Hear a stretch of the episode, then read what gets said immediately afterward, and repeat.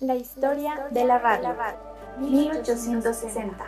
Descubrimientos de James Maxwell respecto a la teoría electromagnética de la luz y la predicción de la existencia de las ondas de radio en el espacio. 1898. Marconi logra unir con señales de radio las costas inglesa y francesa a través del canal de la Mancha. 1906 se transmitió por primera vez la voz humana a distancia y sin cable. 1919 en Monterrey Constantino de Tarnava inició la actividad radiofónica en nuestro país al instalar una emisora experimental.